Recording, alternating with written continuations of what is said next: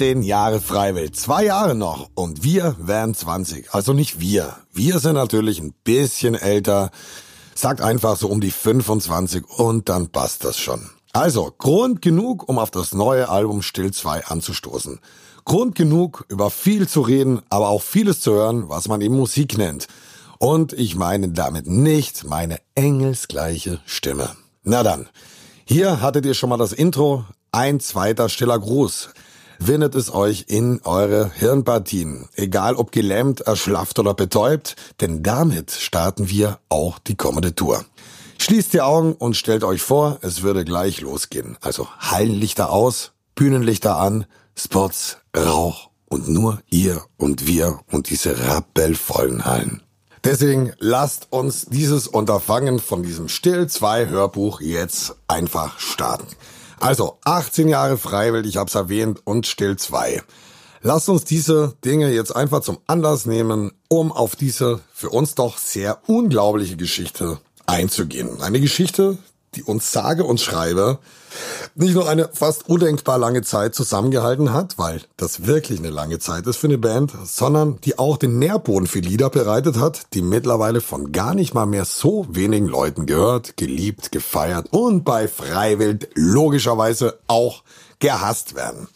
Aber, das sagen wir uns auch, auch das muss man erstmal geschafft haben. Also keine Angst, das hier wird kein ewig Pamphlet und auch keine Erzählstunde. Wie tierisch geil und wie unfassbar hart und unfassbar mit gar nichts anderem auf dieser Welt vergleichbar das alles wäre. Viele Menschen bedeutet viele Bands und viele Bands haben viele Köpfe mit vielen Geschichten. Also die Geschichte der Band Freiwild wurde oft und lange und teilweise auch falsch und verzerrt und auch richtig natürlich erklärt. Das wisst ihr doch schon alles. Und im Übrigen gibt's darüber auch schon Bücher, wie das Alleiner vorn Buch von Enrico Alec oder das Südtirols konservative Antifaschistenbuch von Klaus Farin. Und ich glaube, ich liege nicht falsch daran, wenn ich behaupte, dass viele von euch wirklich nur die Bilder angeschaut haben und die Textzeilen wirklich nur so überflogen haben. Nichtsdestotrotz, es ist mir egal, was ihr mit euren Büchern, mit unseren Bildern und Grafiken macht. Wichtig ist, dass ihr versteht, warum wir hier auf die Bandgeschichte nicht eingehen. Dann gibt es natürlich das zweite Thema, was ich auch ansprechen möchte, das Thema Privatleben. Auch das wäre sicher interessant für den einen oder anderen hier in diesem Hörbuch zu hören, aber das werden wir ebenso nicht ansprechen. Und warum wir das nicht ansprechen, das werde ich euch im Laufe dieser ganzen Gespräche oder dieser Abschnitte erzählen. Ja, ich würde sagen, wir machen jetzt mal den ersten Break, weil ihr ja Musik hören möchtet und wir starten logischerweise mit dem Song, der da auch gut reinpasst. Er ist auch auf dem Album relativ weit vorne mit drauf. Er nennt sich Im Auftrag der Welt. Genießt ihn einfach. Ich glaube, der Song sitzt bei jedem von euch. Bei uns zumindest tut er das. Viel Spaß damit. Nie zuvor hatten wir so wenig Zeit, um, um, um, um, um so viel zu tun. Wir brennen heiß, unfassbar heiß. Doch wollen auch nicht ruhen, was heißt nicht wollen. Wir können nicht. Nein, es geht hier nicht nur um Musik, es geht um uns und unseren eigenen Krieg. Wir kommen damit nicht klar, wir kommen damit nicht klar, dass so viele Wechsel die Welt regieren. Wir kommen damit nicht klar, wir kommen damit nicht klar, werden das auch weiter demonstrieren. Wir bleiben stark, unerschütterlich, vielfältig wie ein Held. Das Leben alleine ist uns nicht genug,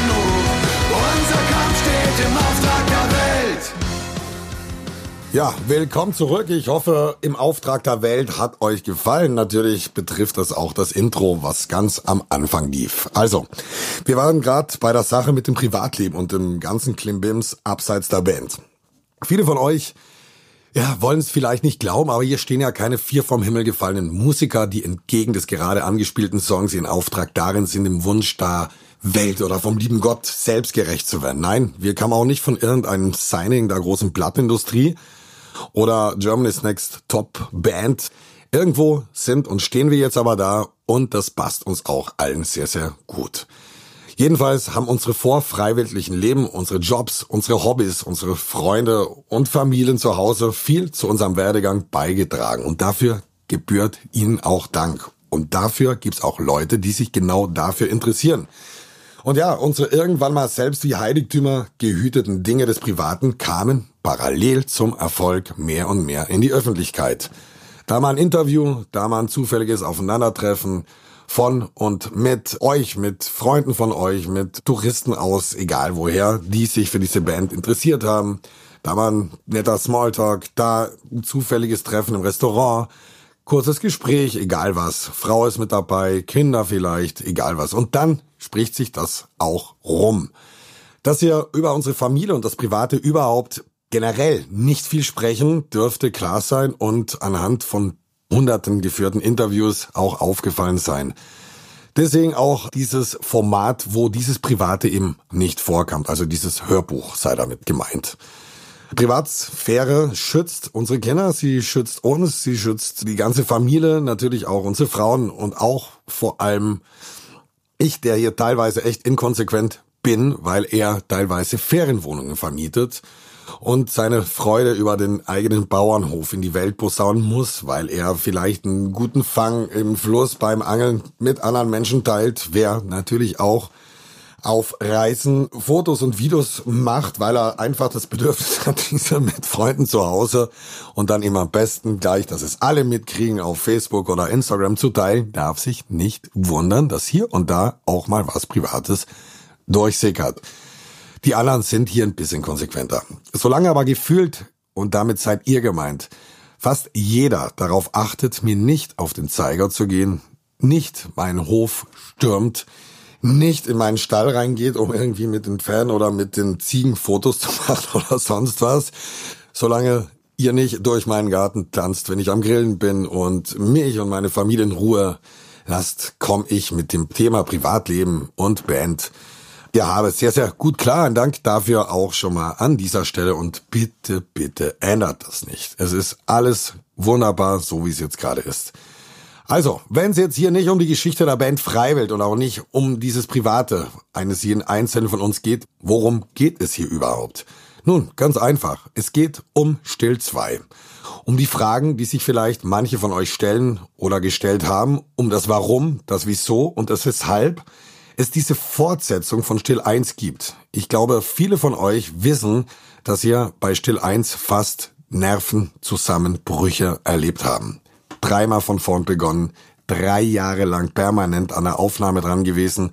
Es war eine Plage und diese ist auch nicht spurlos an uns vorbeigegangen. Es ist tierisch schwer, wenn man im Grunde ziemlich fertig ist, wieder über Bord werfen muss und wieder von vorne beginnen muss, einfach weil man das Gefühl hat, es ist nicht das, wo man hin wollte. Das kann an Kräften und auch an einer guten Laune zehren und reißen und beißen. Und dann irgendwann hatten wir das Album doch im Kasten. Dann kam bei Still 1 irgendwann die lang ersehnte VÖ, dann kamen die ersten Videos, dann kam die Tour, dann die schnell durchbrochene Goldschallmauer und dann, ja, kam andere Alben und von Still lange, lange gar nichts mehr. Es war irgendwo auch trotzdem diese permanente Gewissheit, dass eine Fortsetzung wahrscheinlich wieder ähnliche Züge annehmen würde wie schon damals, also was die Aufnahme betrifft. Da halfen auch nicht eure hunderten oder tausenden Wünsche und Äußerungen. Wir sollten doch endlich wieder mal sowas wie Still 2 machen. Es wäre irgendwo von dem und von der, egal, irgendwo das Lieblingsalbum geworden, wenn es auch nicht mal so direkt nach Freiwill klingt. Aber es scheint, dass es Menschen gibt, die diese Fortsetzung haben wollten. Und natürlich beflügelt das einen und lässt einen als Band auch nicht kalt und somit können auch diese ganzen Torturen einer Albumaufnahme leichter ertragen werden. Und man weiß tatsächlich, wenn man anfängt, dann macht man das auch fertig. So haben wir das immer gehandhabt. Und jetzt rede ich schon wieder zu viel. Also jetzt ganz kurz den ersten Song, der extra und eigens für Still 2 gemacht wurde. Ihr könnt tanzen, ihr könnt euch für verrückt erklären lassen hinterher. Es ist alles recht. Macht, was ihr wollt. Viel Spaß mit drei Minuten Sommerland. Go!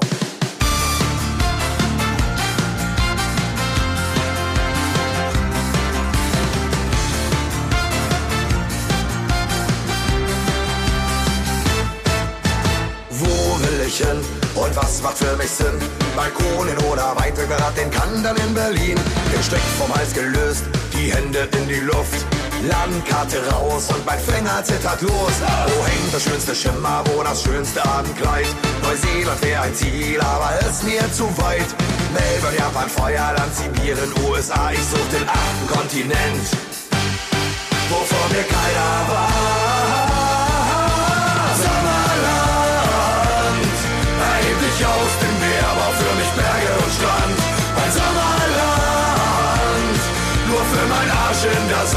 Mein Bier in der Hand.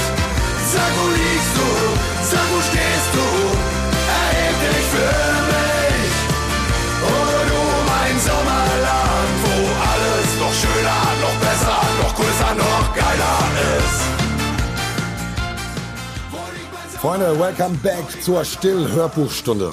Ihr habt jetzt aber nicht getanzt, oder? Wenn ihr getanzt haben solltet, ist das auch gut. Ich denke, live und mit rappelvollen Hallen kommt dieser Track mindestens genauso gut wie damals Verdammte Welt. Das war der Song, mit dem wir Still 1 gestartet sind. Auch, glaube ich, mit dem ersten Video dazu.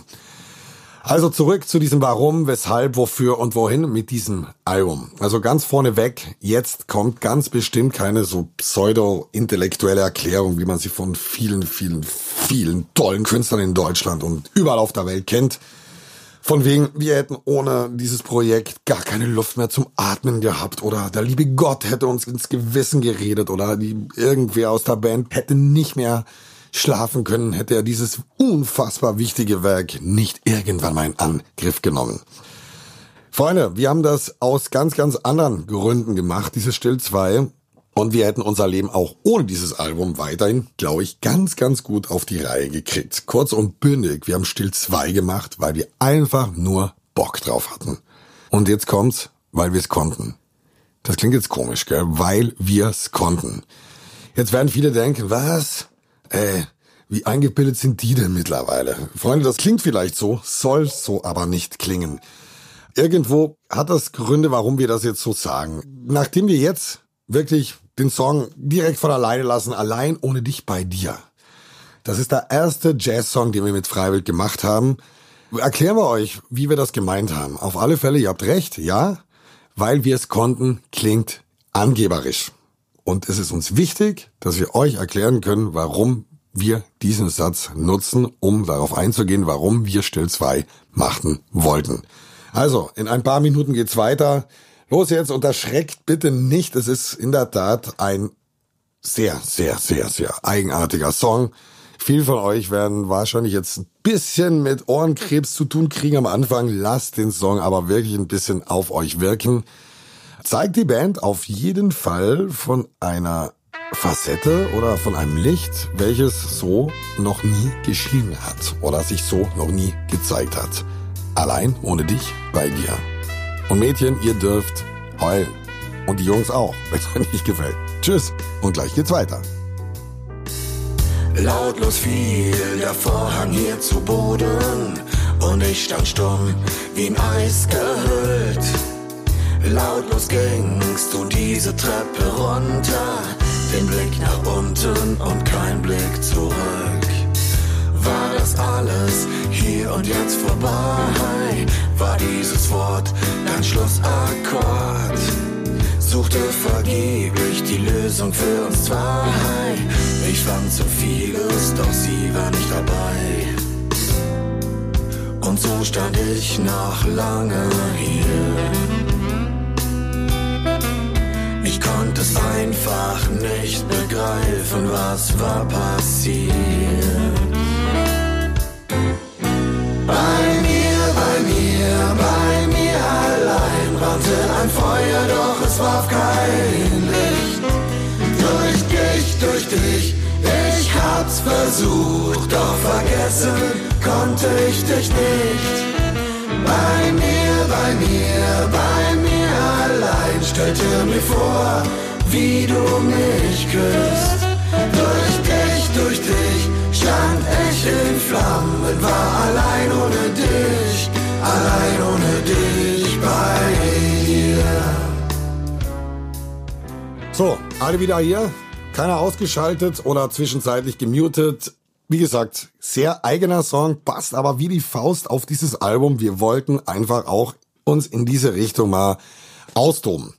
Und ich weiß, es gibt auch Leute, die nach dem zweiten, dritten oder fünften Mal durchhören, sagen, oh, das hat was. Und das hat es wirklich. So, zurück zu diesen zwei provokanten Dingen, zu dieser einen eigentlich. Wir schrieben, wir haben Still 2 in Angriff genommen, weil wir Bock hatten und eben dieses umstrittene Wort, weil umstrittene Band, weil wir es konnten. Soll wirklich nicht arrogant klingen. Was wir meinen ist folgendes. Es braucht für ein solches Projekt unfassbar viele Dinge, die im Grunde alle wie ein Haufen gut geschmierter Zahnräder zusammengreifen müssen. Und es braucht noch vieles mehr. Erstmal braucht es mehr als nur vier Musiker. Es braucht viele, viele Musiker. Ja, und dann braucht es dazu auch noch mehr als ein Studio. Es braucht auch hier viele, viele Studios und Regieräume. Und ob ihr es glaubt oder nicht, auch diese beiden Fakten reichen noch lange nicht aus, um ein solches Werk aus der Taufe zu heben und letzten Endes erwachsen zu machen. Ihr sagt jetzt, reicht doch, weil ein paar Musiker werden hier auch zuhören. Dann sagen wir, nein, es reicht nicht, wenn man es nicht nur programmiert, wenn man das alles live spielen möchte, wenn man darauf wert, dass sich die Musiker anschauen können, damit dieses Feeling auch rüberkommt und so weiter. Dafür braucht es eben bisschen mehr. Und es gibt weitere Schwierigkeiten und die bestehen nicht nur darin, die besten Songs auszusuchen aus Rock-Alben, wie wir sie ja natürlich auch haben. Wenn diese Songs nämlich schon sehr, sehr gut angenommen wurden in diesem Rockkleid, ist es umso schwieriger, diese nicht abkacken zu lassen, wenn plötzlich die Verzerrung fehlt. Also, diese Musikergeschichte, die haben wir jetzt, die Studiogeschichte hätten wir jetzt auch. Und dann sind wir beim Faktor Zeit. Zeit ist bei so einer Sache verdammt wichtig. Zwischen Konzertplanungen, zwischen Planungen generell, zwischen Videodrehs, zwischen Firmenbesprechungen und vielen anderen gefühlt Millionen Sachen, die jeder von uns über das ganze Jahr macht, geht euch wahrscheinlich genauso, findet man diese Zeit leider nicht immer. Und dann, wie gesagt, kommt zu dieser Zeit Problematik natürlich auch die Motivation, die Lust, die immer unfassbar wichtige Liebe zu diesem Projekt eben dazu und verdammt viel Ausdauer, die auch vonnöten ist. Und auf Basis der ersten Stillaufnahme, die uns, wie erwähnt, fast an den Rand des bandtechnischen Gaus gebracht hat, sind solche Dinge dann nicht mehr selbstverständlich vorhanden. Also, wenn man wirklich nicht mit halben Sachen zufrieden nach vorne schreiten möchte, wenn man das Folgewerk auf jeden Fall mindestens genauso gut haben möchte wie das erste, ist man bei so einer Art der Aufnahmen gezwungen, bereits von vornherein einzukalkulieren, dass viele, viele Schritte manchmal sogar von vorne begonnen werden müssen. Das bedeutet teilweise wochenlang begangene Falschrichtungen zu erkennen, umzudrehen und genau da wieder anzusetzen, wo man den ersten Akkord gespielt hat, also bei Null. Viele von euch kennen das von der Handwerkszunft oder von sonstigen Berufen, von Null zu starten, wenn man schon weit vorne war, ist sehr deprimierend. Und auch da gilt, da braucht es eben diese Zeit, die man als nicht hauptberuflicher Musiker leider auch weniger oft findet, als wenn man nur mehr Musik macht. Jetzt breche ich mal ganz kurz ab und spiele einen Song an, den ihr auch noch nicht kennt. Und zwar nennt er sich Wo nur die Besten thronen. Und danach geht's weiter und dann erkläre ich euch wieder was zu diesem Thema, zu dieser Frage, warum wir es konnten. Viel Spaß! Wir teilen diese Zeilen aus diesem Leben. Wir schreiben Geschichte, wir wollen was bewegen. Halten die Zeit an, halten an uns fest. Wissen, worauf's ankommt im Hier und Jetzt. Wir schreiben heute Geschichte, schreiben sie zusammen. Sind für das alles schon so weit gegangen. Wie Starkstrom im Wasser, wie Flamme im Regen. Dies ist der Tag für uns alle und jeden. Und dennoch,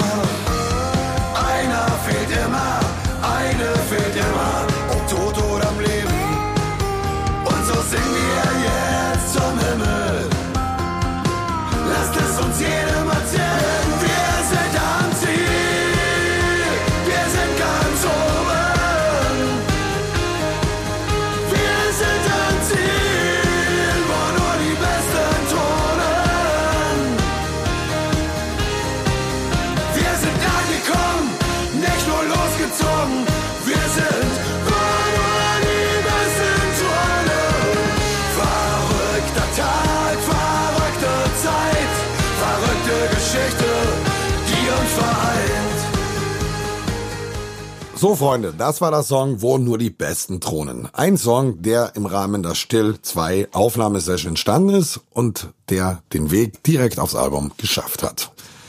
Ich komme zurück zu diesem Prozedere, was ich gerade angesprochen habe, ohne zu jammern. Aber dieses permanent von vorne zu beginnen, kostet mit diesen Musikern und mit diesem ganzen Aufwand, den man hat, natürlich auch einen Haufen Geld.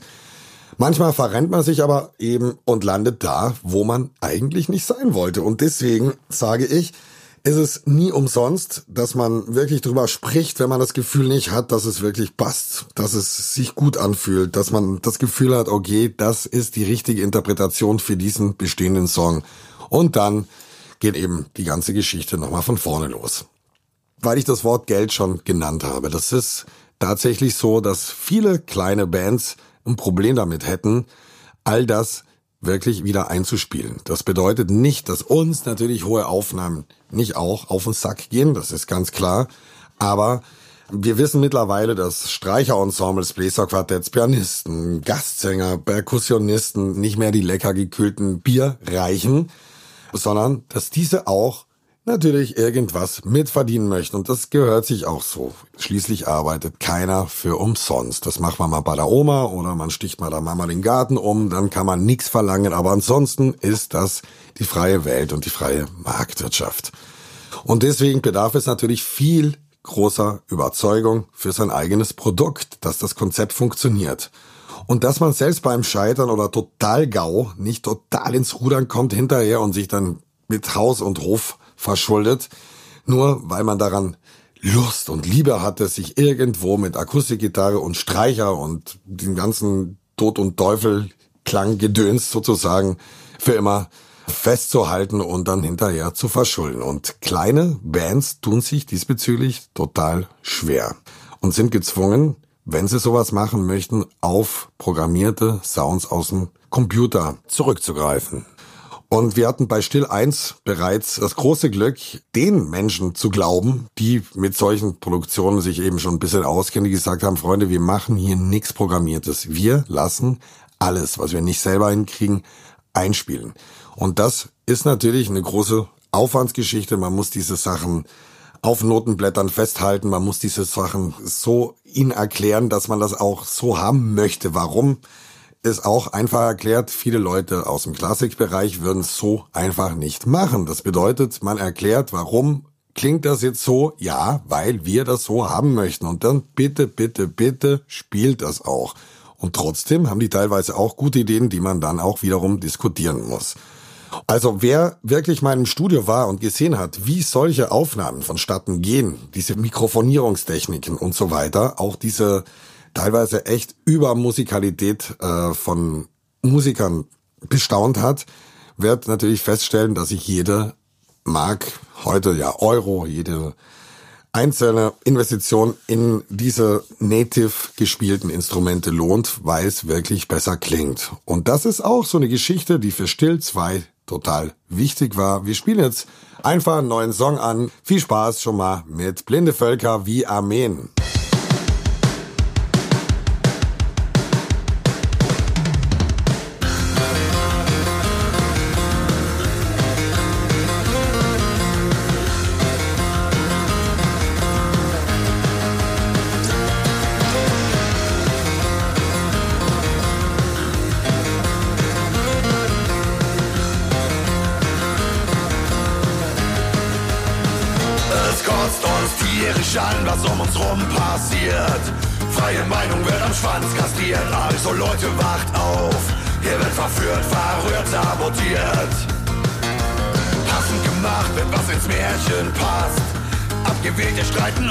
Macht.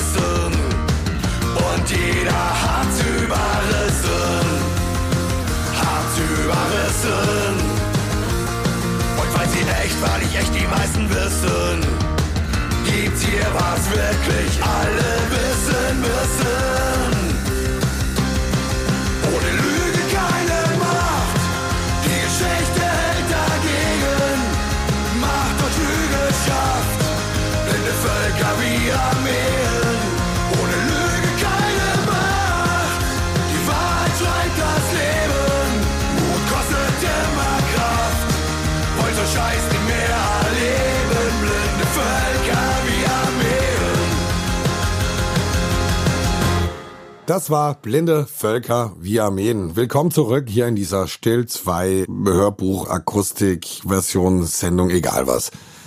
Und weiter geht's. Gerade eben sprachen wir über die Herausforderungen, sich in ein solches neues Abenteuer zu stürzen. Wir sprachen über die im Grunde wichtigsten Voraussetzungen, die Basiselemente eben. Jetzt kommen wir zu einem Wort, das man in der Stuhlsprache gar nicht mal so selten verwendet. Dem Kapitän. Oder in diesem Fall den Kapitänen. Ihr müsst euch das so vorstellen, Musiker sind teilweise echt tierisch komische Menschen. Ich genauso wahrscheinlich. Jeder ist von sich überzeugt, von seinem Können, von seinem immer besten Geschmack, von seinem Verständnis von Kunst. Es wird überzeugt, es wird diskutiert. Du hast hier Helden sitzen, alles, alles Kapitäne und Mitbestimmer, die immer alles besser als alle anderen zu wissen glauben, sage ich jetzt mal. Das sind Gewürzköche, das sind Hochleistungstaucher auf den endlosen großen Meeren aus Noten und Beats. Das zumindest denkt jeder. Wahrscheinlich denke auch ich das manchmal, wobei ich überzeugt bin, dass es hier nach oben jede Menge Luft gibt, vor allen Dingen auch für mich. Und wisst ihr, was noch viel schlimmer ist? Hier hast du ja nicht nur einen Kapitän sitzen, hier hast du viele Kapitäne.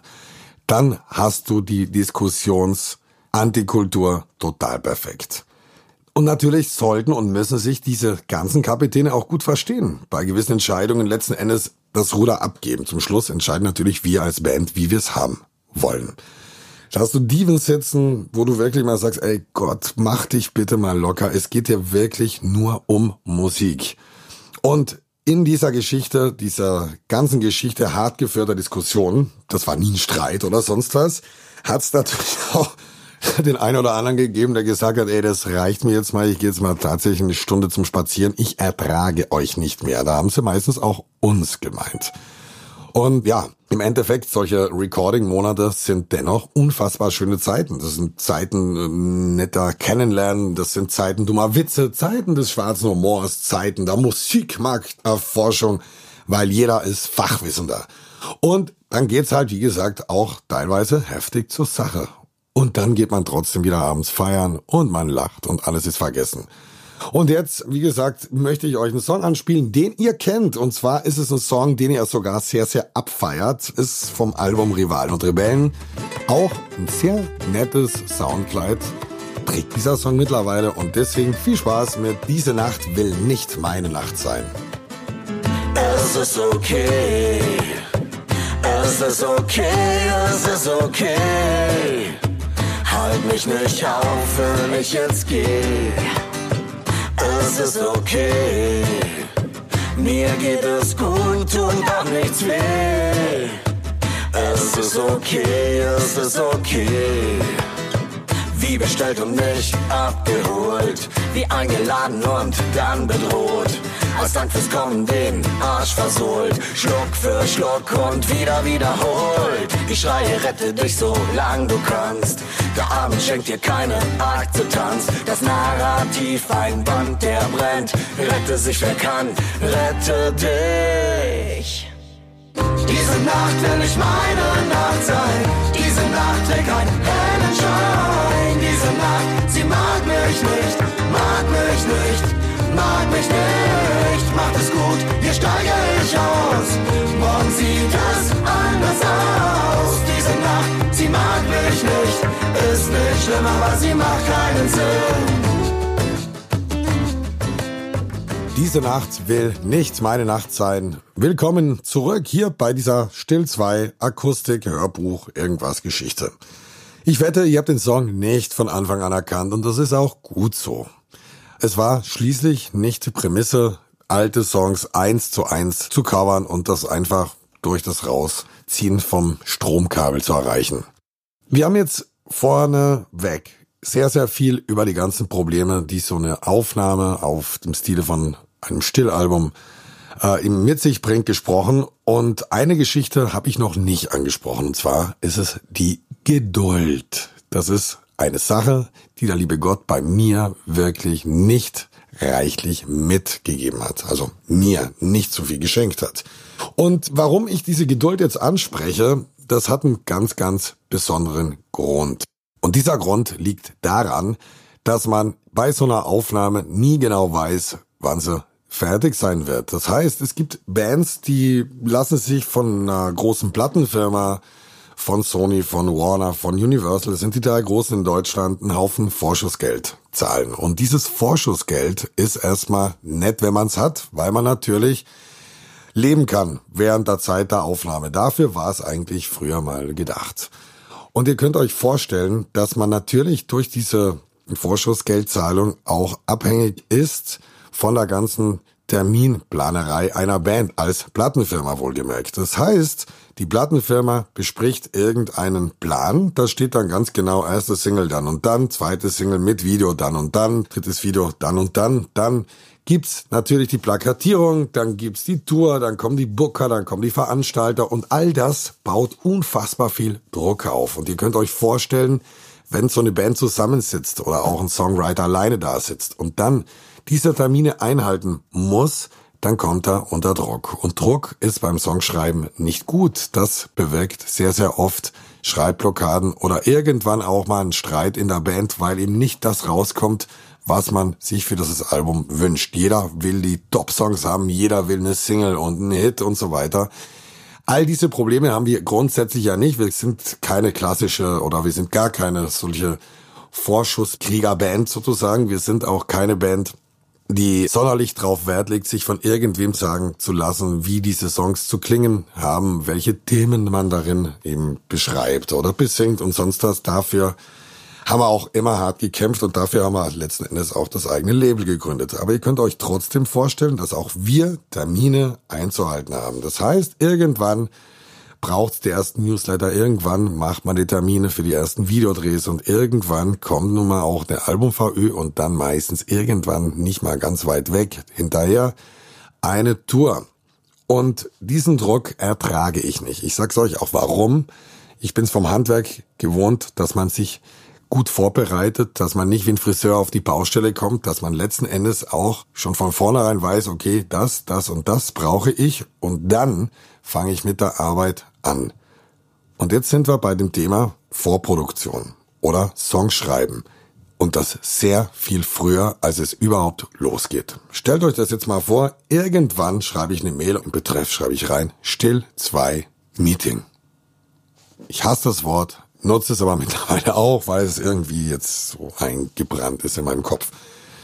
Und dann gibt es dieses Meeting, dann ist Stefan dabei, dann ist Andi Müller dabei und dann sind noch ein paar so Klabauter Männchen und Frauchen dabei von unserer Plattenfirma und natürlich auch die ganze Band. Und dann mache ich diese Kiste auf und in dieser Kiste drinnen, da ist eigentlich alles, was ich brauche, um das allen schmackhaft zu machen. Das bedeutet, das ist wie ein Reisekatalog von einem Reiseveranstalter. Der will Leute mit zu irgendeinem schönen Ort nehmen. Der will überzeugen, dass es da schön ist, dass es sich da gut anfühlt. Und dafür braucht er ein paar Bilder. Dafür braucht er vielleicht auch mal ein Reiseurlaubsvideo und sonst was. Und genau diese Kiste mache ich dann auf. Und in dieser Kiste sind schon Sachen drinnen, die irgendwo danach klingen, wie das Album danach auch klingen wird. Das heißt, ich habe dann schon irgendwo eine Vorproduktion bereit mit Gesang drauf. Ich habe schon ein paar neue Songs mit drauf, so dass die alles Gefühl kriegen, okay, jetzt können wir eigentlich starten. Und ich weiß auch, dass meine Bandkollegen auch den Druck überhaupt nicht gut leiden können und auch sie Bauchschmerzen kriegen, wenn die Deadlines nicht eingehalten werden. Und über 18 Jahre Bandgeschichte habe ich wirklich mitgekriegt, dass es sich lohnt, präventiv zu agieren und nicht hinterher zu maulen, beziehungsweise hinterher dann wahnsinnig zu werden und nicht mehr schlafen zu können oder sonst was. Und deswegen war es auch bei Still 2 so, dass ich von vornherein die Wichtigkeit gesehen habe, diese Songs, die mir aus dem Kopf raussprudeln, einfach mal festzuhalten. Schon Monate, teilweise vielleicht auch schon mal ein Jahr vorher. Und dann habe ich mir einen Ordner gebaut und da stand dann eben Still 2 drin. Nur hatte ich permanent Angst, dieses Thema Still 2 überhaupt anzusprechen, weil es eben diese damit verbundenen Stressmomente von Still 1 gegeben hat.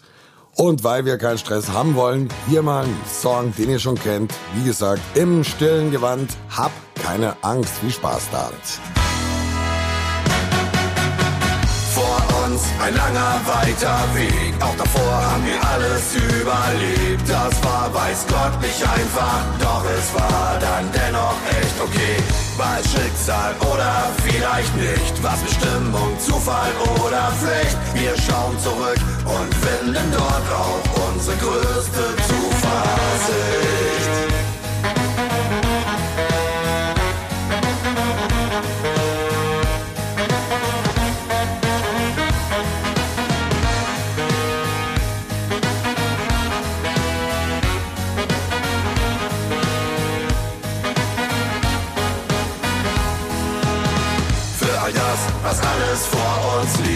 All das, was uns die Nächte nimmt, werden manches niemals akzeptieren und deshalb weiter rebellieren, weil man bei uns an eine Sache glaubt, an die Wahrheit, nicht an Schall und Rauch und Staub, haben ihn gewählt, mit Herz geliebt, den Weg, den kein Verlierer geht.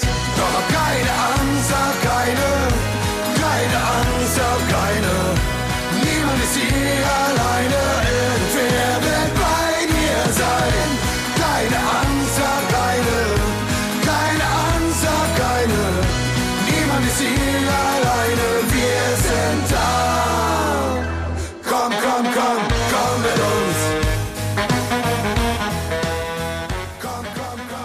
und jetzt wieder zurück. Hab keine Angst, war das gerade. Und jetzt direkt in die Informationen zu den Vorproduktionen, Aufnahmen. Stellt euch das einfach mal so vor, also im Schnelldurchlauf, zack, zack. Idee, Recording der Gitarre, Recording, Vocalspur. Dann ein paar Drumspuren dazu und ein Bass und wenn ich total gut gelaunt bin, dann auch noch ein bisschen Klavier, Streicher oder Bläser. Und fertig ist die gute Vorproduktionsgeschichte la Philipp. Dann kommt der nächste Track, dann kommt der nächste Track und so weiter und so fort. Und irgendwann habe ich genügend Stücke da, um abzuwiegen, ob das ein gutes, geiles und vor allem auch rundes, buntes, hörenswertes Album wird.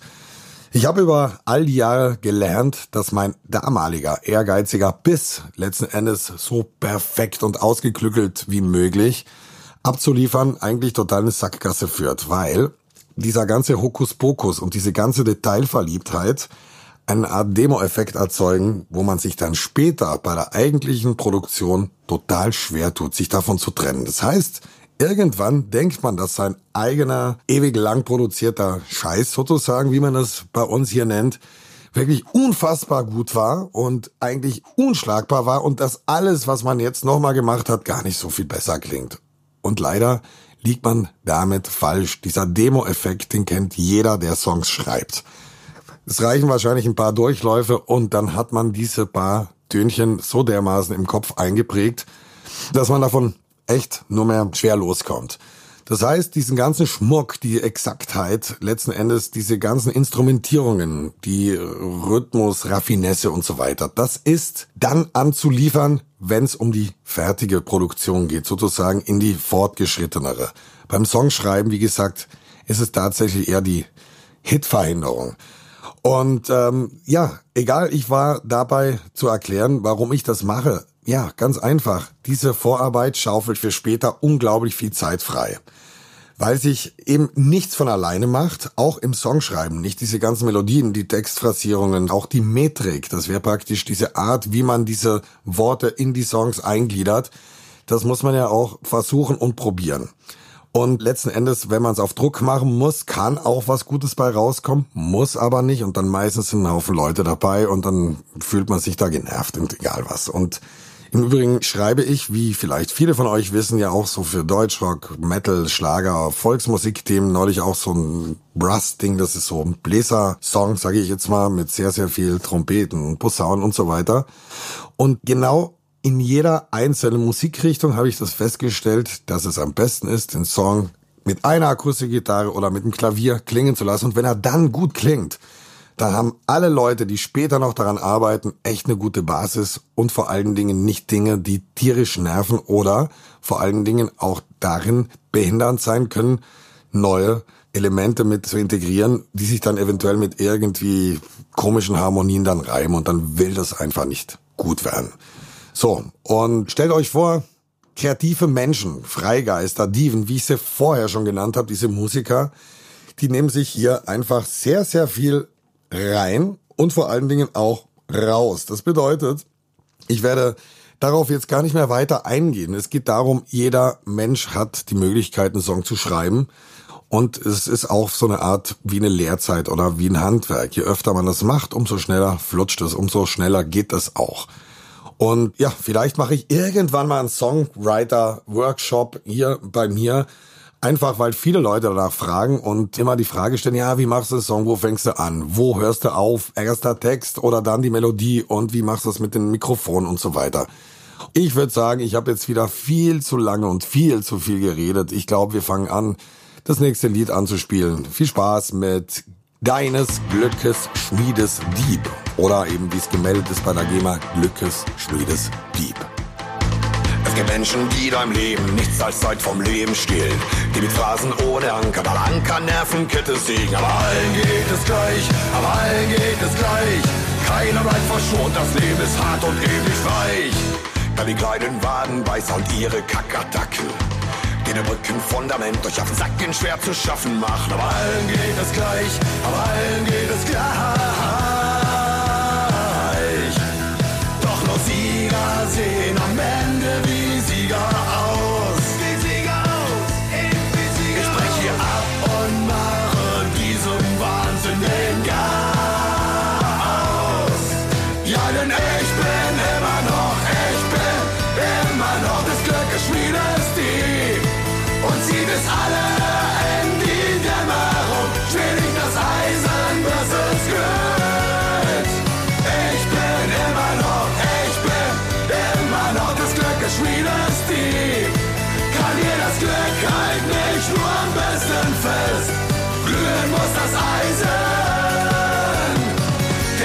Scheiß kriegt der Rest. So, Back in Town. Ich habe da gerade mal nachgedacht, welcher Step eigentlich der nächste ist in so einer Akustik-Albumaufnahme. Also, sobald ich dann dieses Gefühl habe, dass es ausreichend gut klingende Songstrukturen gibt, nehme ich mir alle Songs nacheinander vor, ziehe die alle in eine Logic-Spur. Das ist ein Recording-Programm wie Pro Tools, wie Reaper, wie Nuendo oder Cubase auch. Und auf dieser Logic-Spur mache ich nichts anderes, als mir einen ganzen Bounce zu machen. Das heißt, ich nehme alle Songs, und das sind vielleicht mal 15 oder 20, sage ich jetzt mal, die lege ich mir alle nacheinander in eine Spur. Probiere die Lautstärke halbwegs auf ein selbes Level zu kriegen, rechne mir die dann raus, ziehe es aufs Handy, stecke mir ein paar Kopfhörer an und dann geht's eigentlich los. Ich nehme einen Hund, setze mich entweder irgendwie ins Auto und fahre ein paar Stunden drumrum dann natürlich ohne Kopfhörer, dann mache ich es halt übers Autoradio oder ansonsten gehe ich zum Beispiel zu Fuß den Fluss entlang und höre mir das alles durch.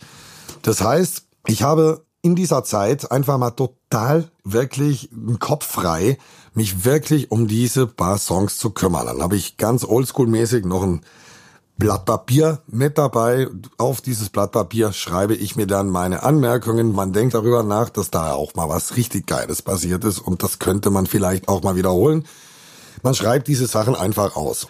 Manchmal, das ist auch vielleicht ein paar Zeilen wert, setze ich mich auch in Zug und fahre mit diesem Zug nach Rom oder teilweise nach Neapel, steig da aus, trinke einen Kaffee oder drei Bier, keine Ahnung, und setz mich dann wieder in den Zug und fahr wieder zurück und bin dann irgendwie zehn Stunden im Zug gewesen und hab mal richtig Zeit, das alles durchzuhören und Ausbesserungen aufzuschreiben. Diese Anfangsphase von so einer Albumaufnahme, die nenne ich einfach mal so Ideenfindung. Das ist keine richtige Vorproduktion. Ich nenne sie Vorproduktion à la Philipp. Da ist immer noch, wie gesagt, viele, vieles möglich.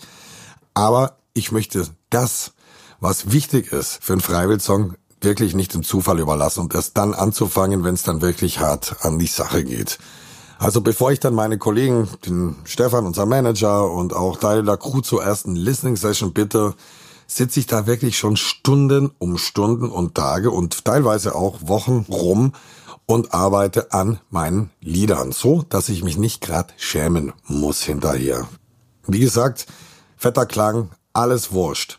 Überproduktion ausgeschlossen, kriege ich überhaupt nicht hin. Aber wenn wir dann letzten Endes so Auge in Auge an einem Tisch sitzen und ich die Anlage aufdrehe, meistens viel zu laut, weil laut klingt's nun mal besser, dann kann ich in den Gesichtern von Jonas Zeckerführer und Co. wirklich sehen, ob die Reise die richtige war. Und Alex als Tontechniker oder Autoingenieur, der Kapitän der Sounds und deren Abmischung, auch ein Vati, der Kapitän der Band in Sachen Musikinstrumentierungen und so weiter. Ja, all diese Menschen sind dann mit von der Partie und haben schon vor zehn Jahren im Endeffekt dazu beigetragen, dass diese ganzen Songs in einen erfolgreichen Albumhafen geführt werden. Und ja, dann sind eben diese Kapitäne Ratgeber und Nörgler und Gut- und Schlechtempfinder da. Sie trinken Bier und Kaffee und müssen sich erstmal an diese Ideen gewöhnen. Das heißt, sie brauchen auch Geduld mit mir, weil ich dieses Thema von Geduld hatte. Und dann kommt natürlich noch irgendwann mal nach dem zweiten, dritten Lied, ja, wofür ist das denn? Da ist ja keine Verzerrung drauf. Und dann sage ich, ja, vielleicht ist es Still 2. Und dann geht auch schon wieder eine kleine Diskussion los, wo es dann heißt, oh, bist du sicher, wollen wir uns das wirklich nochmal antun? Oder, boah, können wir das nicht in zwei Jahren machen? Irgendwo gibt's diese Gespräche natürlich auch. Und nein, ich habe nicht nur Befürworter gehabt bei diesem Album, insbesondere Andy Müller fand die Idee zum Kotzen. Ihr könnt ihm schon mal einen Shitstorm da lassen weil der eigentlich immer alles zum Kotzen findet, ganz am Anfang. Also es ist so kein Selbstzünder oder Motivator, sage ich jetzt mal.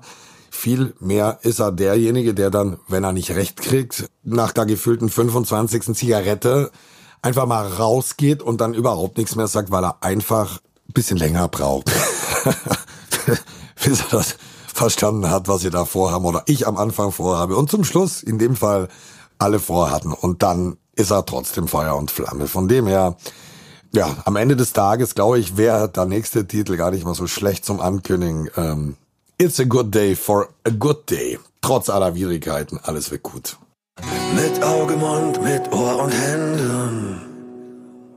Kalt bis ins Herz, mal Klaviatur. Die letzte Axt, sie fällt im Baum. Ich höre den Hall, es ist kein Dur. Durch alle Adern schwarzes Blut, sonst nichts. Die Himmelleiter scheiß drauf, wenn sie bricht. Viel Lärm um alles, doch am Ende nur für mich. Für mich. It's a good day for a good day. Ich weiß, der Tag wird heute okay. Revolution, ich spucke Feuer. Kopf über euch Gewitter, ab ins nächste Abenteuer. It's a good day for a good day. It's a good day for a good day. Ja, da Andi Müller. Ich habe ihn gerade erwähnt. Er ist einer, der für Diskussionen sorgt, weil er einfach meistens ein bisschen länger braucht, bis er überzeugt ist. Und umgekehrt, wenn man ganz ehrlich ist, braucht's auch nicht lange und dann ist auch alles wieder gut und diese Diskussionen sind dann Geschichte. Dann hat er auch wieder Schnellfeuer entzündet und Flammen nach oben geschossen, sagen wir es mal so. Also, die Diskussion ist natürlich ein permanenter Begleiter von so einer Aufnahmezeit. Hier alles auf einen Nenner zu bringen, ist gar nicht mal so einfach. Ich sag's euch warum.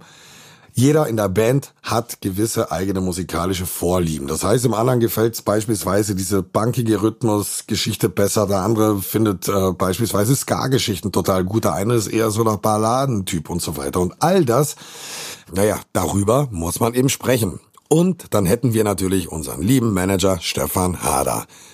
Der ist sehr kompliziert, wenn es um die Auswahl von bestehenden Liedern geht. Der sieht natürlich die Band von der Bühne aus eben nicht so wirklich oft. Er ist eher derjenige, der sich ein Konzert von unten anschaut.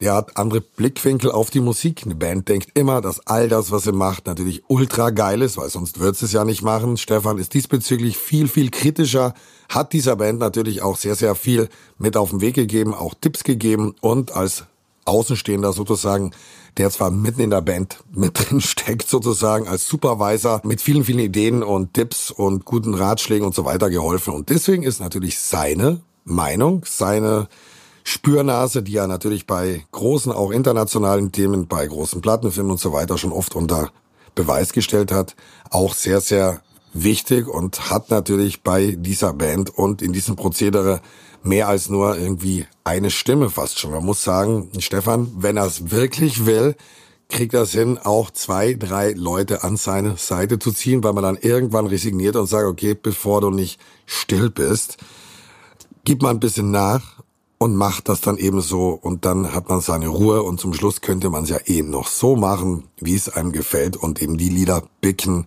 die für einen selbst eben am wichtigsten sind. Und deswegen hätten wir dann den Zecker, den Jonas, den Führer, meine Wenigkeit und zum Schluss eben auch das fünfte Bandmitglied Stefan Hader.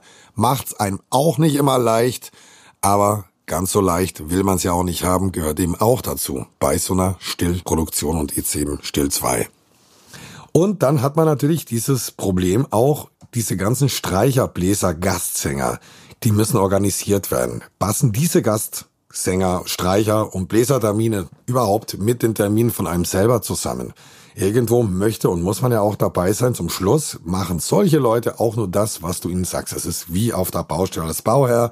Man kann eigentlich alles übergeben, wenn man die Kohle hat, aber keiner wird dir die Entscheidung aus der Hand nehmen, höchstens die Frau, die macht das dann wahrscheinlich. Und ja, wie gesagt, das sind so ein paar Geschichten, die natürlich auch mit in diese Problematik bei so einem Stillalbum einfließen.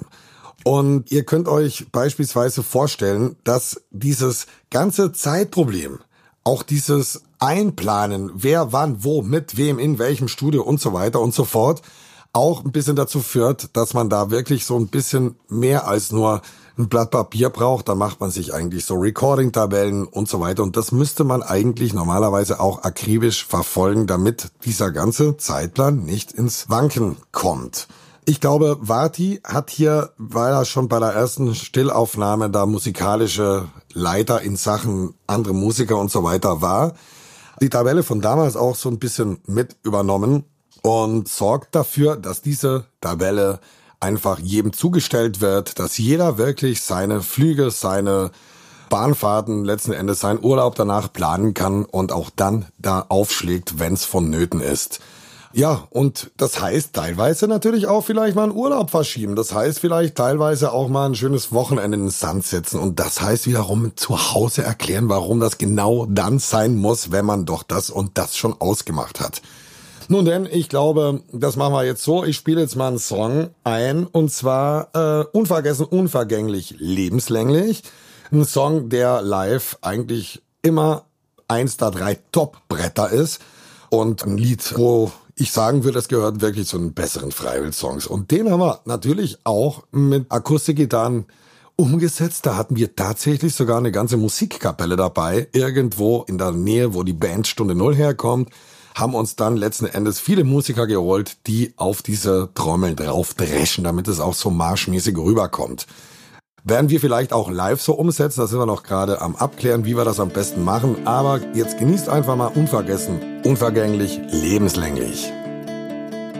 Ein weißes Blatt Papier vor mir, der Spiegel der verschlossenen Tür. Was suchen ein, was mache ich hier? Gedanken leer. Es reicht, dass ich daran denke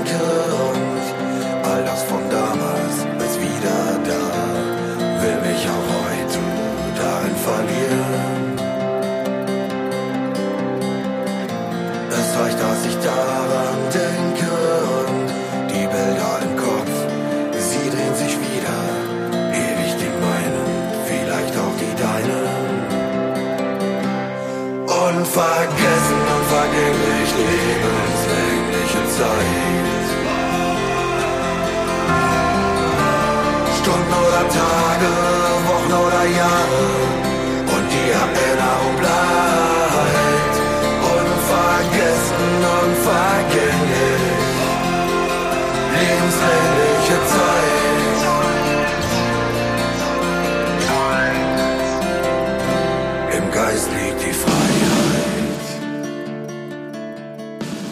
Und irgendwann kommt diese Mail, Termine gehen klar, bucht alles. Sollen wir uns ein Zimmer nehmen oder macht ihr das? Wir machen das natürlich wie immer. Aber er fragt halt einfach, weil er höflich ist. Ja, viele Wochen später geht's dann los. Dann, wenn die Studios am Anfang noch total säuberlich und aufgeräumt erscheinen, schlagen alle auf. Die ersten Kapitäne. Und dann kommt ein Alex Lysjakov mit dem Rechner, mit einer Abhöre, mit seinem Interface, mit seinen Mikros und so weiter. Dann natürlich auch dieses Mal der Hannes Kelch mit dabei, ein ganz begnadeter Produzent, Chris Kaufmann, Jonas Rabensteiner von Stunde Null, Marco Fakin kennt ihr auch mittlerweile. Und dann sitzen wir im Endeffekt am Anfang nur blöd rum. Das sind meistens drei, vier, fünf Stunden, wo wir eigentlich überhaupt nichts machen, außer miteinander reden. Irgendwo erzählt jeder, wie es auf Tour war. Der eine oder andere hat den getroffen, erzählt die und der hat sich getrennt oder auch nicht getrennt. Und den habe ich mal zufällig wieder gesehen. Da ist der gestorben und so weiter. Und ein Kind hat irgendwer gekriegt. Da muss man natürlich auch drauf anstoßen. Ja, Kaffeeklatsch unter Musikern. Zwei Stunden, wo ich eigentlich schon bisschen danach mit den Hufen scharre, weil ich denke, es müsste eigentlich losgehen. Und ich freue mich einfach tierisch, wenn dann mal alles angestöpselt und verkabelt ist. Und dann fühle ich mich natürlich jeden Tag auch tierisch wohl in diesen Klatschgesprächen. Aber bitte startet das Ding einfach mal. Da kommt die Ungeduld zum ersten Mal nach vorne. Ja, im Endeffekt, erster Tag ist rum, nichts passiert, dann geht's zum Abendessen und dann geht's wieder zum Bier trinken und gar nichts ist passiert, aber am nächsten Tag soll es dann losgehen. Das ist mein Wunsch um neun. Und weil viele dieser Leute einfach einen komplett anderen Rhythmus haben, kriegst du die um neun ja nicht mal ins Studio. Da bist du nämlich der Einzige, der dann zum Beispiel da ist, okay, Varti und Alex, das sind auch mittlerweile so Frühaufsteher Menschen, hätte ich niemals gedacht. Aber Beispiel Hannes Kelch oder auch Jonas Rabensteiner, das sind schon Leute, die auch lange schlafen möchten und auch lange schlafen können und vor zweistellig nicht so gerne aufstehen und da sind. Und nichtsdestotrotz es geht dann endlich los. Dann sitzt Jonas beispielsweise mit Zicker in einem Raum. Ich sitze mit Hannes Kelch in einem Raum und im dritten Regieraum beispielsweise sitzt Föhre mit Marco und so weiter. Dann picken wir die Songs letzten Endes so raus, wo wir denken, okay, den möchten wir heute angehen. Dann könnt ihr euch das so vorstellen, ich bin eigentlich dann wirklich nur am Rumlaufen, spiele das mit der Akustikgitarre vor oder eben auch diese Vorproduktion dann steigt der eine mit dem Klavier ein, der andere hat eine Mandoline mit und der andere hat teilweise einen Bass von Zecker und spielt da eine geile Line drauf. Der andere haut auf die Drums von Föhre drauf. Und so entwickeln wir grundsätzlich erstmal die erste Richtung. Wie gesagt, die Richtung muss dann nicht die Finale sein, weil teilweise wirklich zwei Tage dran gearbeitet wird an so einem Song und dann stellt man fest, okay, war jetzt doch nicht so geil. Aber es macht Spaß, es ist Session Musik sozusagen, wie ich das nenne. Jeder bringt seine Ideen mit in diesen Topf und wir können letzten Endes dann entscheiden, was uns gefällt und was nicht. Also vier Musiker alleine, wie wir das sind, kriegen sowas einfach schlichtweg nicht hin. Und das nicht, weil wir die Trompete nicht beherrschen oder weil wir zu schlecht Klavier spielen oder zu schlecht Gitarre, sondern es liegt auch wirklich daran, dass diese ganzen Leute von sich aus alle anders klingen möchten. Und weil sie alle anders klingen möchten und aus unterschiedlichen musikalischen Himmelsrichtungen kommen, entwickelt sich da unfassbar Großes. Und diese verschiedenen Denk- und Sichtweisen, die führen letzten Endes zu immer neuen Spuren, die wir auch suchen. Ich glaube, keiner von euch kann uns eine Sache vorhalten, dass wir nicht nach neuen Inspirationsquellen gesucht hätten und alle Freiwildalben gleich klingen. Da gibt's ja ein paar Bands, die wirklich vom ersten bis zum letzten Album an einer Richtung festgehalten haben, dann sage ich toll, dass es funktioniert hat, aber das wäre jetzt nicht mein musikalischer Haft, in dem ich sein und beheimatet sein möchte sozusagen. Und ja, zum Schluss geht's darum, dass man diese drei, vier Rechner dann stehen hat, die ersten Spuren draufspielt. Man diskutiert dann über Arrangements, über Sounds, über die Harmonien, die man dazu singen kann, über teilweise weil es ja bestehende Lieder sind, teilweise auch Strophen in sich zu versetzen. Und dann ergibt sich da so ein relativ komplexes Unterfangen. Und geil ist einfach dann auch, wenn diese ganzen Teams, wie ich die nenne, auch die Räume wechseln und sagen, ey, ganz ehrlich, weißt du, dass wir dasselbe gemacht haben? Und dann geht's dir auf den Sack, weil du denkst, scheiße, das ist jetzt eigentlich, einer muss sich entscheiden oder ein Team muss sich entscheiden, das anders zu machen. Dann sagt Jonas, okay, dann fangen wir nochmal an, beispielsweise. Und dann es ist trotzdem so, dass in dieser Art des Gesprächs da einer zum Beispiel sagt, ey, schau mal, wie gut das jetzt beispielsweise passt. Oder wie das, was wir gemacht haben, da bei euch eigentlich viel besser passt als bei uns. Und somit verschönert man sich die Studiotage eigentlich mit unfassbar viel Gelächter, mit Klugscheißerei, mit interessanten Diskussionen, auch mit blöden Witzen. Marco redet ja nur einen Scheiß den ganzen Tag. Und somit sind die ersten paar Tage eigentlich relativ schnell rum und dann hat man eigentlich schon irgendeine Basis geschaffen, worauf man dann baut. Man sieht diese ersten Songs eigentlich als die Basis für all das, was dann kommt. Und dann wären wir auch schon bei einem Lied, wo genau das zugetroffen ist. Und ich war wieder da. Hört's euch mal an. Klingt jetzt ein bisschen anders. Spielte mit Ketten, doch wollte die Freiheit, wollte alles erneuern, aber auch, aber auch, dass viel gleich bleibt. Verlangte Ecken und Kanten, war zu schwach für den Schmerz, dachte es gibt sie nur selten, diese Menschen, diese Menschen mit Herz. Und dann traf ich dich, und dann traf ich dich. Die Art, wie du lebtest, veränderte mich. Alles auf Null, verändert nach vorn, hab all die Zweifel verloren. Und ich war wieder da, und ich war wieder da, und ich war wieder mitten im Leben.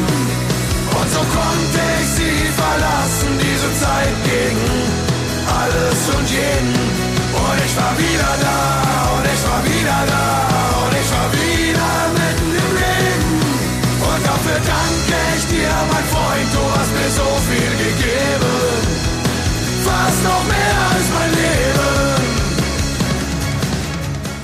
Das war jetzt und ich war wieder da. Still zwei Like. Und ich würde euch jetzt mal Kapitänchen vorstellen, die dafür verantwortlich sind, die ich dafür auch mitverantwortlich mache, wenn wir das Ding komplett an die Wand rassen lassen. Aber das glaube ich nicht, weil ich sehr überzeugt bin, dass sie da wirklich gute Arbeit geleistet haben. Ich fange an mit dem Alex Lysjakov. Den kennt ihr. Das ist der, der wie Stefan Weiner von Onkels aussieht.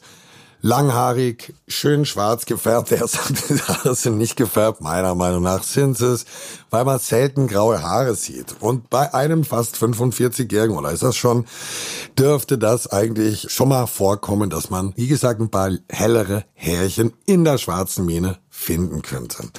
Also, Alex ist jetzt elf Jahre bei uns. Man könnte fast sagen, wir sind fast mit ihm verheiratet. Er ist tatsächlich derjenige, der das letzte Master aus der Hand gibt. Er werkelt von Anfang an mit und ist zum Schluss trotzdem noch derjenige, der alles, was er ans Presswerk geschickt hat, zu 100 Prozent verantwortet. Wir hören das auch nicht mehr gegen, das macht er alleine. Es war 2007. Wir hatten damals den Rauswurf vom Studio in der Nähe von Torgau hinter uns.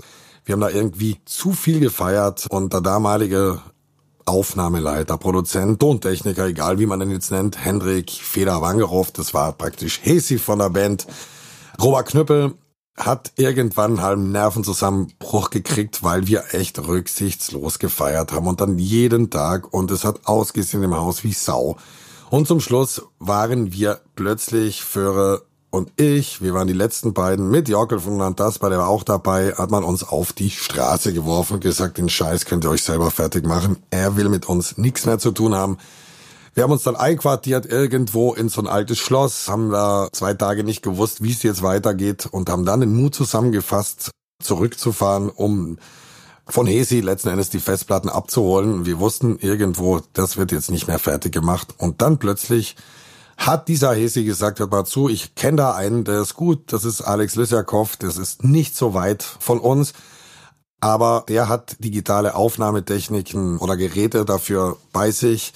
Eigentlich das Ideale und genau das, was ihr braucht. Und dann sind wir da hingefahren. Eine Woche später mit mitfahrzentrale.de irgendwie gefüllte 15 Stunden im LKW gefahren, habe ich allein hingefahren. Mit Hesi, der hat mich dann abgeholt in Dessau am Bahnhof oder in Leipzig, ich weiß es gar nicht mehr. Und dann sind wir da hingefahren. Und seit ich den ersten Mix von Alex gehört habe und auch seit meine Bandkollegen den ersten Mix von Alex gehört haben, waren wir so geflasht von seiner Art und Weise, wie er die Sachen von uns zu mischen verstand, dass wir dann eben da geblieben sind. Und deswegen gilt auch hier Never Change a Running System. Wir fühlen uns wohl bei ihm, ist ein lustiger Kerl, kann unfassbar viel, ist so ein alte Röhren-Dinge-Sammler und ja, zum Schluss hängen jetzt bei ihm 15 Gold- und Platin Scheiben von Freiwild und von dem her hat er das alles mehr als amtlich umgesetzt. Und ich glaube, das ist auch eine gute und eine schöne Anerkennung für einen einfach nur gut ausgeführten Job. Dass wir mit ihm ein sehr enges freundschaftliches Verhältnis pflegen, im Übrigen auch zu allen anderen, die mit uns und für uns arbeiten, das glaube ich, wisst ihr. Wir legen Wert darauf, Erfolge gemeinsam zu feiern. Ob das jetzt eine Goldfeier ist, ob wir die Leute auch auf die Bühne holen und so weiter. Das sind alles Dinge, die wir den Leuten so zurückgeben können und eben unseren Dank so zeigen möchten. Ansonsten, was gibt's zu Alex zu sagen? Ist ein Raucher, der nie Zigaretten hat, der ist noch schlimmer als ich. Ganz ehrlich, der raucht eigentlich immer, wenn er eine kriegt, aber ich habe den noch nicht einmal irgendeine Zigarette kaufen gesehen. Und ist auch nicht schlimm, weil ich da auch nicht ganz heilig bin in dieser Geschichte. Ansonsten hat er einen Hund, einen sehr schönen, namens Krusty, das ist der Hund. Oder der Hundessohn von meinem Hund Chuck. Äh, dem habe ich ihn irgendwann mal geschenkt, einfach als Dank und so weiter. Er ist unfassbar ein Preisvergleicher und gibt dann trotzdem noch sehr, sehr viel Geld für teure Klamotten beim Ölein Brixen aus, weil er es so gut findet und für teures Studio-Equipment, was er teilweise auch nicht braucht. Genau wie ein Varti. Der gibt auch unfassbar viel Geld für alles, was man irgendwo anstöpseln kann aus, aber klingt dann halt gut, sagen sie, dann soll sie es machen. Dann, was ist noch zu sagen? Ja, lallen tut er relativ schnell, wenn er Bier trinkt. Das braucht's eigentlich nicht so viel. Dann kriegt er auch relativ schnell Lachanfälle. Ansonsten, ich glaube, ich möchte eines feststellen, diese Aufnahme von Still 2 hat Alex mindestens 50 bis 100 graue Haare auf dem Kopf gekostet, aber er überfährt sie. Und deswegen, auch wenn er es abstreitet, das ist Alex, wie er leibt und lebt und wie wir ihn lieben und er ist einer dieser zehn Chaoten, die mit für dieses Album gewirkt, gearbeitet, gerackert, getrunken, gefeiert, gelacht, egal was haben. Es war eine gute Zeit. An dieser Stelle danke dir, Alex. Auf die nächsten 15 Golden und Platinscheiben dieser Band. Bist sicher mit dabei. Und jetzt nicht zu viel denken und einfach machen. Vom Album Still 2. Genießt ihn. Ich mag den Song unfassbar gerne. Ich nenne es Grübeln, das nur Panik schürt. Harten Stoff, der uns den Hals zuschnürt, was unseren Geist mit Gift, Gift füttert. Gesunde Schieden durch Tränen verwittert. Jeder Glaube ist nur so viel wert. Widerwille, der uns daraus nährt. Weicher Kern trifft auf harte Schalen. Schön verpackt in einer Kiste der Qualen. Ich sage nein ich sage nein. Ich bin frei, frei, frei und ich will auch nicht mein Sklave sein. Ich sage nein. Ich sage nein. Bin mein eigener Kapitän, mein Steuermann. Ich brauche keinen Führer, keinen höchsten Rang. Und ich hab auf, auf, auf, aufgehört zu jammern.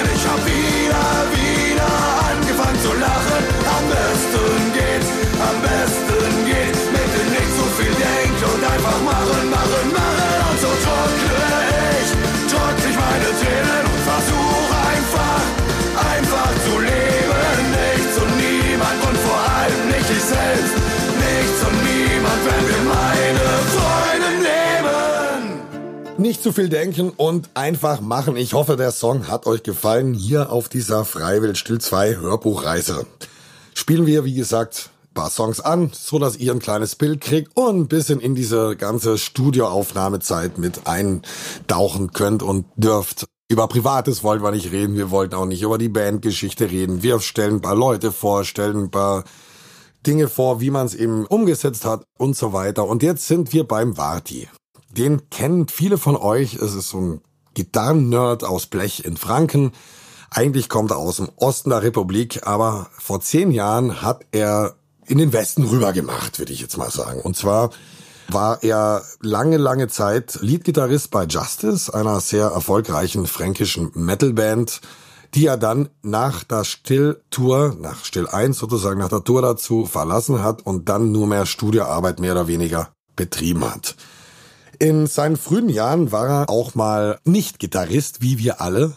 Und er hat als früherer Schlosser oder Schmied irgendwann als Pipeline-Schweißer agiert. Das heißt, er erzählt diese Geschichte, warum er so viel geübt hat und gelernt hat und sich da auch Musiktheoriekenntnisse und Fachwissen angeeignet hat weil er diesen Job damals im Winter unter so großen Pipelines mit dem Schweiß in der Hand einfach gehasst hat. Er hat die Kälte gehasst, es hat ihm immer alles wehgetan und er hat gesagt, Junge, du übst wie ein Schwein, dass du das dein Leben lang nie mehr machen musst. Und es hat sich letzten Endes ausgezahlt. Heutzutage agiert er als ähm, sehr bekannter Studiogitarrist und auch mittlerweile als Produzent bei vielen Bands. Artefakt beispielsweise hat er, glaube ich, zu 100 Prozent alleine produziert und ich glaube, das hat das sehr, sehr gut gemacht. Und es gibt noch viele, viele andere Bands, auch große internationale Dinger, wo er die Gitarren drauf dudelt. Ja, Vati hat uns vor zehn Jahren oder vor neun Jahren, also ein oder zwei Jahre nach Alex war das, gezeigt, was Overdub-Teppiche sind. Das sind wie fliegende, musikalische, gut klingende Gitarrenteppiche, die einen klassischen Barré-Akkord oder auch einen offenen gespielten Akkord nochmal in Frequenzbereichen begleiten lassen, wo man dann das Gefühl hat, ey, geil, jetzt kommt der Refrain, das geht ja tierisch auf. Und dadurch, dass wir eigentlich nur Balla Balla direkt in die Seitendrescherei betrieben haben und natürlich diese nach Eiern und Kraft klingende Sounds tierisch gut fanden und er es aber geschafft hat, das trotzdem noch so umzusetzen, dass wir das eben nicht verlieren mussten, war er dann seit Hart am Wind eigentlich immer mit von der Partie, weil wir dann gesagt haben, ey, Vati, komm runter, ohne Scheiß, das klingt noch nicht so, wie wir es brauchen. Und dann war Vati immer da. Mittlerweile schreibe ich auch viel für andere Themen und andere Bands und mache auch dahingehend mit Vati sehr, sehr viel rum. Jonas nutzt ihn auch als Lehrer vor der Tour, wo er sich ausbilden lässt und auch diese ganzen Geschichten sozusagen sich nochmal erklären lässt. Und da ist Jonas auch viel fleißiger als ich. Ich übe einfach nicht so gerne, weil immer wenn ich übe, mir irgendwie was Neues einfällt. Und meine Devise ohne Proben nach oben auch bisher ganz gut funktioniert hat. Ansonsten, was kann ich zu Vati sagen? Er hat bis vor einem Jahr oder zwei überhaupt nie Bier getrunken, was ich nicht verstehen konnte, obwohl er es früher sehr gemacht hat. Also war kein Alkoholiker oder sonst was. Er raucht auch nicht. Und irgendwo ist er seit all der Zeit, seit ich ihn kenne, immer am Abnehmen. Aber er isst einfach so unfassbar tierisch gerne. Ansonsten wie gesagt, seiner ganzen Fachwissenswelt bezüglich Streicher und Orchester und Instrumentierung. Teilweise kommen da Instrumente, die kannst du nicht mal schreiben. Es ist auch geschuldet, dass er natürlich unersetzlich ist, für dieses Stillalbum mitzuarbeiten und deswegen war er auch derjenige, der von Anfang an unfassbar tief mit mir zusammen, mit Alex in dieser Planung drin war. Jonas natürlich auch. Und er gehört zu dieser Band natürlich genauso wie auch ein Alex Lysjakov. Was mir bei Vati tierisch auf den Sack geht, dass er mich teilweise beim Singen so dermaßen quält, dass ich da echt irgendwann mal die Schnauze voll hab. Und das weiß er nicht, aber ich spüre dann manchmal echt ein bisschen Aggression. Vati ist einfach ein kleiner Intonationsfetischist und das glaube ich kriegt man auch nicht raus aus ihm. Der hört irgendwie einen halben Millimetern zu tiefen oder zu hohen Ton und dann musst du den ganzen Rotz nochmal singen und du denkst, ey, das war jetzt so geil und so gut und dann musst du es einfach wieder anfangen. Und das nervt mich einfach. Warti, an dieser Stelle, du gehst mir diesbezüglich echt auf den Sack. Also Warti, vielen Dank. Und jetzt ein Song, einen ganz ruhigen, keine Lüge, reicht je bis zur Wahrheit. Viel Spaß. Stehe auf und schau hin, was läuft falsch, was macht Sinn Schau nicht weg, mach den Mund auf und sprich. Fester Blick, schreit nach vorn, das bist du, bist so geboren, bist wie ich, die Flut von vorne stört dich nicht. Ich hab lang schon kapiert, wie man uns manipuliert. Doch nein, ich schweige nicht, ich schweige nicht, ich schweige nicht. Ich hab lang schon kapiert, dass Macht und Geld uns regiert. Und darum schweige ich nicht, ich schweige nicht, ich schweige nicht. Keine Lüge reicht je bis zur Wahrheit. Keine Kette reicht länger als zur Freiheit. Es ist nicht Macht, es ist nicht Geld ja, ich weiß, was für mich zählt. Es ist Wahrheit für alle Zeit. auf Meinungsfreiheit. So, keine Lüge reicht je bis zur Wahrheit oder reicht bis zur Wahrheit. Ich weiß gar nicht mehr, wie wir den Song bei der GEMA angemeldet haben, aber wir werden jetzt beim Marco, Marco Facchine, ein Italiener mit schwarzem Humor und viele schwarze Tasten am Klavier. Um die 45 Jahre alt, überzeugter Glatzenträger, nicht so wie ich damals, der hat einfach keine Haare auf dem Kopf. Nicht rauchender Raucher, genau wie Alex, will immer rauchen, hat aber nie Zigaretten, edler Weintrinker, trinkt manchmal, ganz komisch für einen Italiener, schon am Vormittag Bier, wo man sich denkt, hat ein Problem oder sonst was, aber genießt das Leben einfach. Und ansonsten, er versteht sich mit allen, kann wirklich mit allen und auch ein unglaublich talentierter Pianist mit sehr, sehr guten Ideen auch für diese Band. Ich würde sogar behaupten, Marco bringt in Sachen Klassik fast am meisten mit rein und schaut dann mit uns gemeinsam, dass es nach modernem Sound auch klingt. Der hat ja mal Cembalo gespielt. Das ist dieses Dracula-Instrument, was ich ja zum Kotzen finde eigentlich. Aber da hat er sogar ein Studium gemacht. Zum Klavier, glaube ich, dazu, wenn ich jetzt keinen Scheiß erzähle.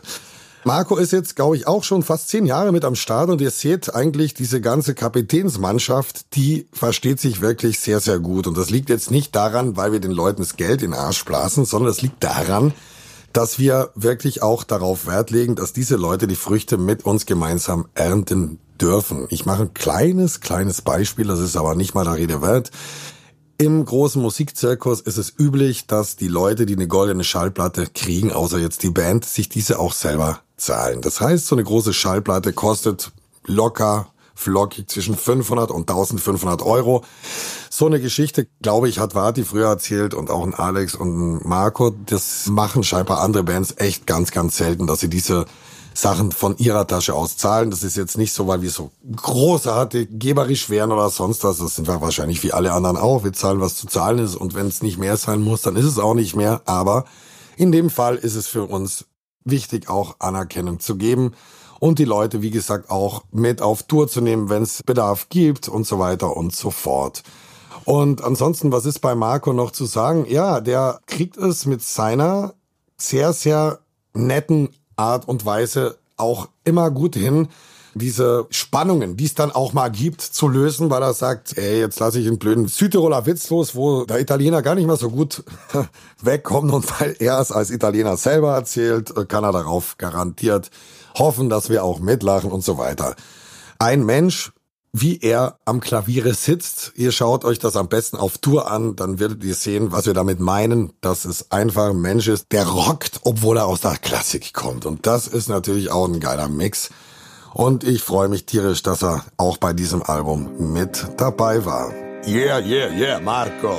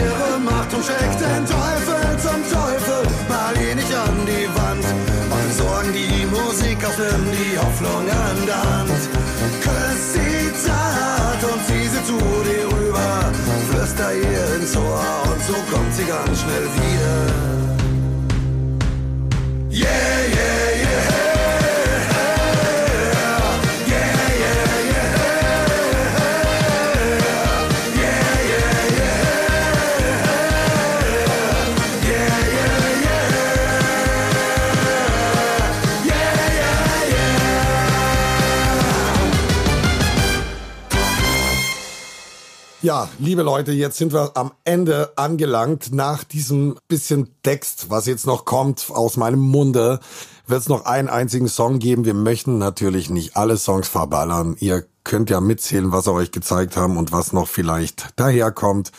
Ihr sollt zu Hause natürlich, wenn das Album ankommt, noch ein paar schöne Überraschungsmomente erleben. Übrigens auch in jedem dieser Songs, wir haben jetzt immer nur ein bisschen was angespielt, das sind wirklich tolle Sachen integriert, die euch teilweise vom Hocker hauen könnten. Nicht müssen, sie dürfen es, wird uns freuen, wenn es euch auch so gut gefällt wie uns. Also, diese ganze Geschichte nur nochmal zum Verständnis. Das Stillwerk ist ein Herzenswerk für uns als Band und für alle, die darin mitgewirkt haben. Es gibt die Diskutierer, die Probierer, die Versucher, die Überzeuger, die niemals zu überzeugenden. Es gibt die Finalisierer, die Umsetzer. Es gibt rundum sorglos Paketschnürer. Es gibt diejenigen, die das Bier holen. Es gibt diejenigen, die Hotels buchen. Es gibt diejenigen, die das gute Essen grillen die einfach nur zum Schauen vorbeikommen. Das sind Freunde, die auch mal ihren Senf abgeben und sagen, boah, das andere finde ich ein bisschen besser. Das sind dann ganz unbefangene Menschen. Dann gibt's die Kinder, die teilweise auch mal ins Studio vorbeischauen und so weiter. Es lebt eigentlich alles, wenn man sowas aufnimmt, weil so viele Leute mitwirken. Teilweise haben wir Musiker gar nicht so wirklich persönlich kennengelernt. Das sind Menschen, die Instrumente spielen, die wir einfach haben wollten. Wir haben beispielsweise so einen Star-Saxophonisten, der in Zürich wohnt, der schon für Amy Winehouse Saxophonspuren eingespielt hat. Den Namen möchte ich nicht nennen jetzt, einfach aus Angst, dass es ihm durch die Nähe dann zu Freiwild Schaden zufügen könnte. Diese ganze Hysterie, die gibt es nun mal. Und ansonsten glaube ich, haben wir hier wirklich einfach nur eine geile Zeit erlebt und es war jedes einzelne Ärgernis und jede Minute Diskussion und auch jede halb schlaflose Nacht und das hatte ich natürlich hier auch, weil ich es einfach so gut wie möglich umgesetzt haben wollte. Das war es alles wert und keine Ahnung, wie ihr das seht. Ihr habt jetzt die Songs gehört, entscheidet selber. Ich würde mich tierisch freuen, wenn ihr alle auf der Tour gemeinsam zu diesen Liedern lachen, tanzen, schreien, auch weinen von mir aus. Macht es einfach so, wie es euer Herz euch sagt. Nehmt eure Freunde mit, feiert, genießt eure Zeit. Darum geht's schlussendlich. Und nehmt nicht alles zu ernst. Zum Schluss möchte ich sagen, es liegt jetzt alles erstmal in stiller Natur und wir sind wirklich auf einem guten Weg, hier ein gutes, hoffentlich auch erfolgreiches Album abzuliefern und freuen uns tierisch auf alles, was uns jetzt mit euch gemeinsam bevorsteht. Somit der letzte Song. Ich schaue jetzt noch mal kurz in den Rechner rein, was ich noch nicht abgespielt habe und was ich euch vorenthalten möchte. Und ich würde sagen, wir schließen den Song Bart sozusagen jetzt mit einem Lied ab namens Eine Freundschaft, eine Liebe, eine Familie. Das sind wir, dafür aber gearbeitet. Das möchten wir bleiben. Und den Song knallen wir euch zu 1000 Prozent um die Ohren, wenn es in Kürze dann live auf Tour geht. Auf zur Still 2 Tour. Mit euch. Danke fürs Zuhören. Das war meine Wenigkeit, der Philipp. Tschüss. Wie eine Armee durch alle Stürme, entschlossen, hochmotiviert dem Feind, die Stirn, dem Freund, die Hände nicht fremd, mein Herz regiert. Es ist der Glaube an uns alle, mehr als nur Faszination, vom Leben geschenkt, mit Blut geschrieben. Eine Deutschrock, eine Deutschrock-Religion. Auf gefährlicher Mission, eine Religion.